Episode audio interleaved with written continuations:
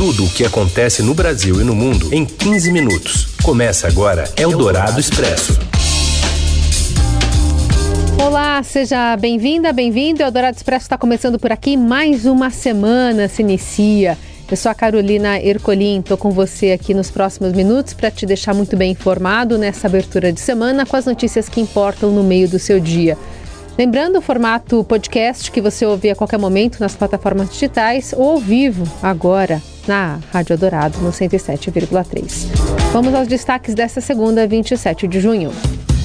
O Banco Central diz que o pior momento da inflação já passou, mas medidas para contê-la ainda não surtiram efeito.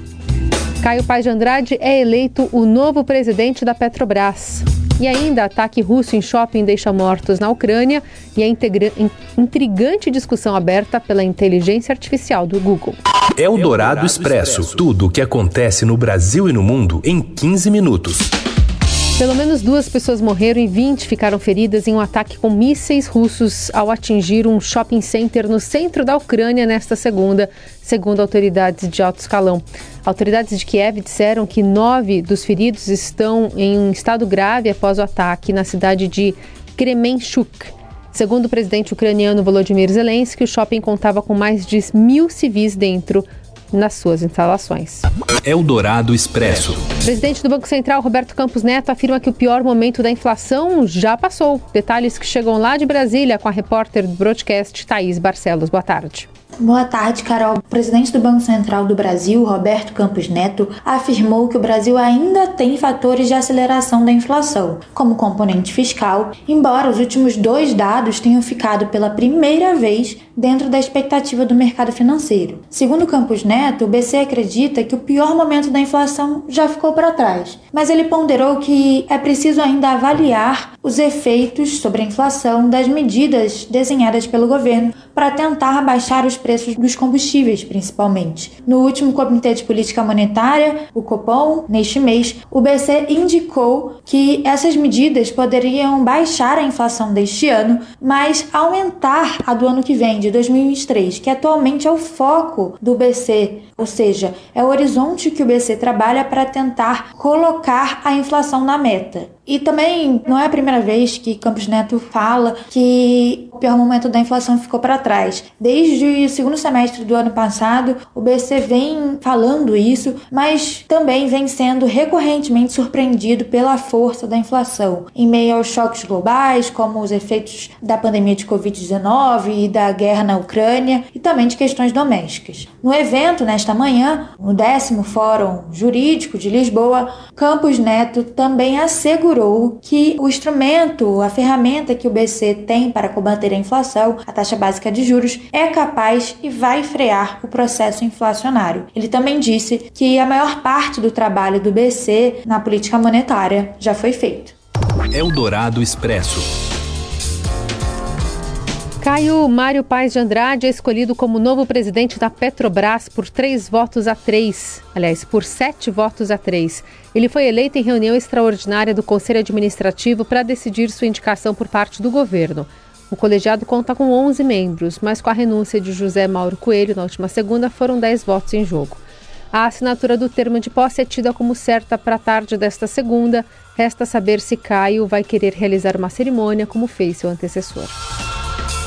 Governo de São Paulo, por parte do governador Rodrigo Garcia, anunciou nesta segunda que o ICMS da gasolina irá cair de 25% para 18%. A decisão segue o que determina a lei federal sancionada na semana passada pelo presidente Jair Bolsonaro. Durante o anúncio, mais cedo, ao lado do secretário de Fazenda Felipe Salto, no Palácio dos Bandeirantes, Garcia disse que a expectativa é de que é, exista uma queda de 48 centavos para baixo de 6,50 do preço da gasolina na bomba dos postos paulistas. Eldorado Expresso. Em meio às alegações sem provas de desconfiança com as urnas eletrônicas do presidente Bolsonaro, o presidente do Senado, Rodrigo Pacheco, defendeu o Tribunal Superior Eleitoral em discurso na abertura do 10 Fórum Jurídico de Lisboa, ao comentar as eleições deste ano e assegurar a preservação da democracia no Brasil. De acordo com Pacheco, o TSE é uma justiça especializada que custa à sociedade brasileira e que não pode ser desprezada sob uma desconfiança absolutamente sem justa causa. Ele ainda disse que cabe a todos a defesa dos poderes e das instituições do país. O presidente do Senado ainda citou a importância do futuro da relação Brasil-Portugal, dizendo que o país europeu pode ter um papel catalisador para o avanço do acordo da União Europeia-Mercosul e do acesso do Brasil à OCDE. Eldorado Expresso. Na área da saúde, hospitais da capital e do interior de São Paulo estão com as enfermarias infantis e unidades de terapia intensiva lotadas por causa de um novo aumento nos casos de doenças respiratórias, incluindo a Covid-19. Alguns centros médicos da rede pública já recorreram à Central de Regulação do Estado por falta de capacidade para receber novos pacientes.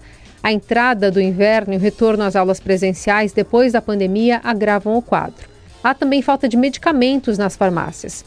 Na capital paulista, a taxa de ocupação de leitos pediátricos se manteve em torno de 90% ao longo da semana passada, a Prefeitura informa que dispõe de 372 leitos de enfermaria pediátrica e 131 de unidades de terapia intensiva. Na sexta, segundo a pasta, a enfermaria pediátrica estava ocupada com índice de 94%, já as UTIs pediátricas estavam com 85% das ocupações. Começou hoje a aplicação da quarta dose da vacina contra a Covid em pessoas acima ou a partir de 40 anos no estado. Segundo a Secretaria de Saúde, há 5 milhões de pessoas dessa faixa etária aptas a receber o imunizante após pelo menos quatro meses da aplicação anterior. A aplicação de doses de reforço faz frente a estudos que demonstram que, ao longo do tempo, os níveis de anticorpos neutralizantes caem. Eldorado Expresso. Falando ao Estadão, o engenheiro do Google, que afirma que a inteligência artificial das empresas quer direitos e dignidade, conta como arrumou um advogado. Mais informações com o responsável pela apuração, editor do Link, Bruno Romani. Boa tarde.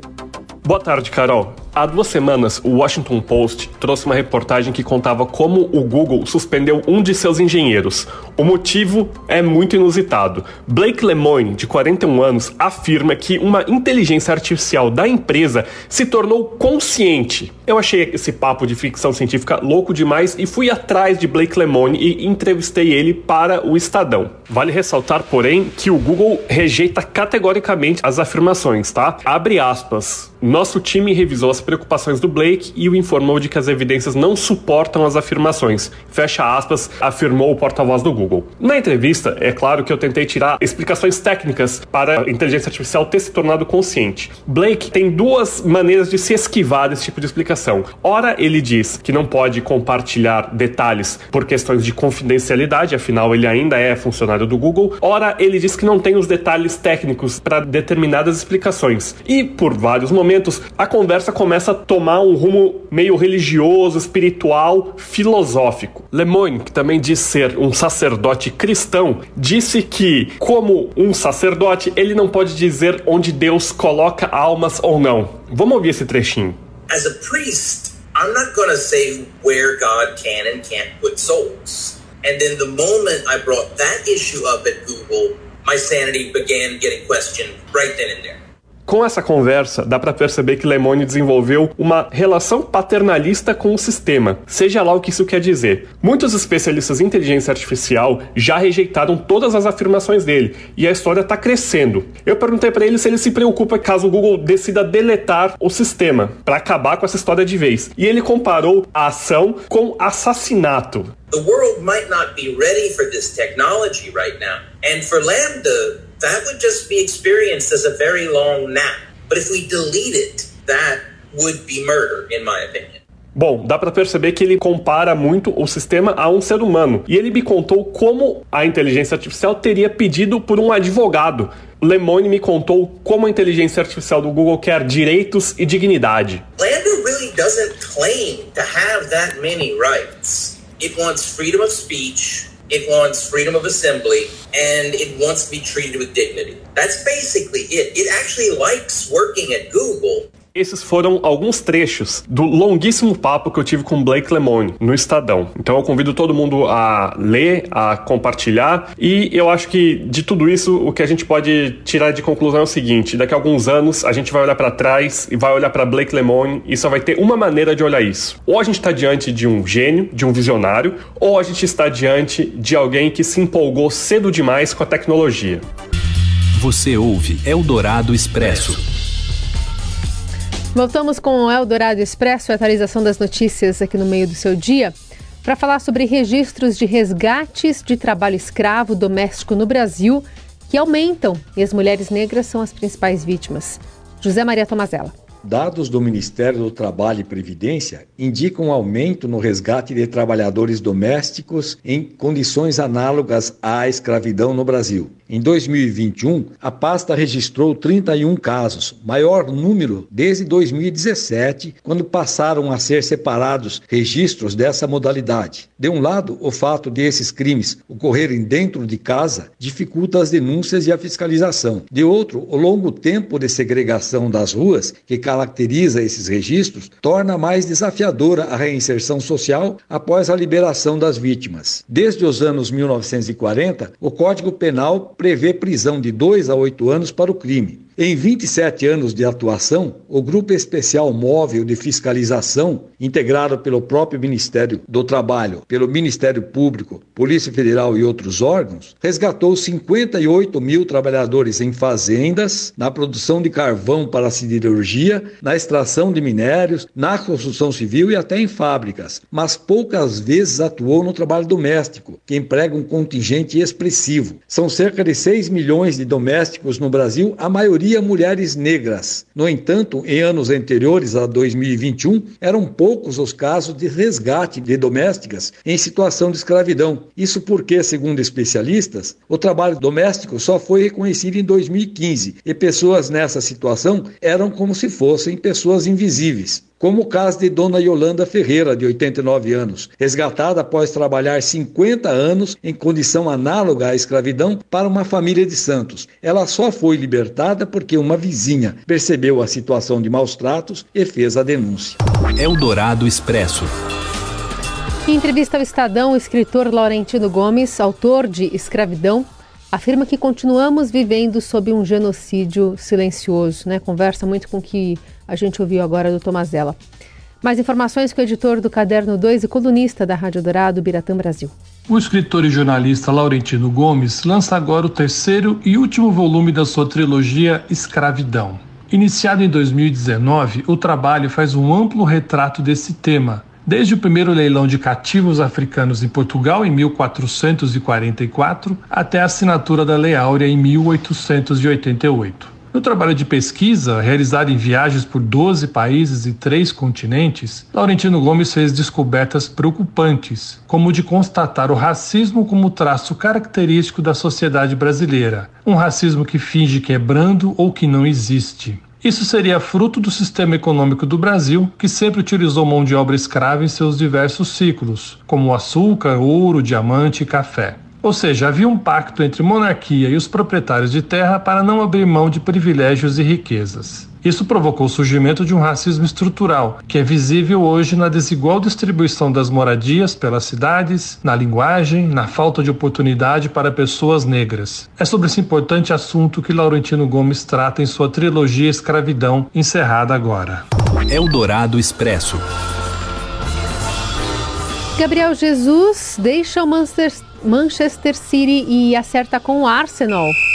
Fala mais, Robson Morelli. Olá, amigos. Hoje quero falar de uma transação que ocorreu no fim de semana, mas que envolve jogador brasileiro, jogador de Tite que pode estar na Copa no final do ano. Tô falando de Gabriel Jesus. Ele deixa o Manchester City, onde era comandado por Pep Guardiola, para jogar no Arsenal. O Arsenal desembolsou uma bolada para ter o atacante de 25 anos, 290 milhões de reais. O Palmeiras, que é time formador e que tem 5% dos direitos federativos do jogador também vai ganhar nessa transação. Vai pegar 20 milhões de reais, um bom dinheiro para ajudar o clube nesta temporada. Gabriel Jesus não vinha tendo tantas oportunidades assim no Manchester City. Pepe Guardiola rodava demais o seu ataque e sobrava pouco espaço para o jogador brasileiro. Vai diminuir ainda mais, muito provavelmente, com a chegada de Haaland, atacante contratado pelo City. Então, Gabriel Jesus e seu staff resolveram resolveram mudar de áreas. Ele vai continuar no futebol inglês, vai continuar na Premier League, mas agora com outra bandeira, com outra camisa. Vai defender o Arsenal. É isso, gente. Falei, um abraço a todos, valeu. Eldorado Expresso.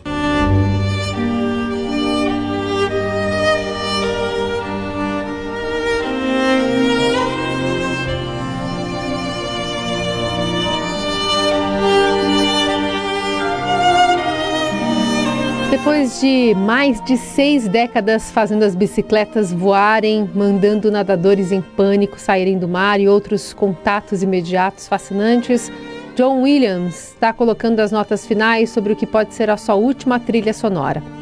Há outras maneiras com as quais Williams quer gastar o seu tempo. Um filme como Guerra nas Estrelas, por exemplo, exige seis meses de trabalho, que ele observa nesse momento da vida é um compromisso longo para mim. Em vez disso, Williams está se dedicando a compor música para concerto, incluindo um concerto para o piano que está escrevendo para Emmanuel Axe. Williams e o violoncelista Yo-Yo Ma lançaram este mês o álbum A Gathering of Friends, uma coleção radiante de concertos para violoncelo e novos arranjos das partituras dos filmes A Lista de Schindler, Lincoln e Munique. O músico de 90 anos forneceu a trilha sonora para a vida de inúmeros personagens através de mais de 100 trilhas sonoras de filmes, entre eles Guerra nas Estrelas, Parque dos Dinossauros, Tubarão, Contatos Imediatos do Terceiro Grau, ET, Indiana Jones, Super-Homem, A Lista de Schindler e Harry Potter. Também contabiliza cinco prêmios do Oscar e 52 indicações, número superado apenas por Walt Disney. E assim encerramos a primeira edição da semana do Eldorado Expresso. Amanhã tem mais. Uma boa semana a todos.